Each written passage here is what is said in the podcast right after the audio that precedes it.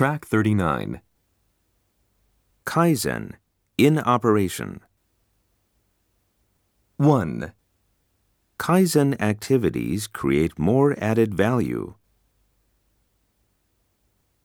2, Kaizen involves a lot of problem solving.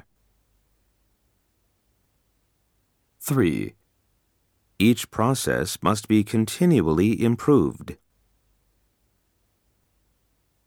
4, Every employee works continuously to improve standards.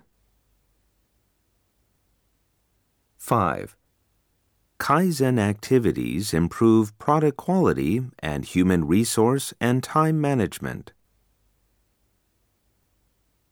6, Standard work has to be prepared to evaluate and improve the quality of work.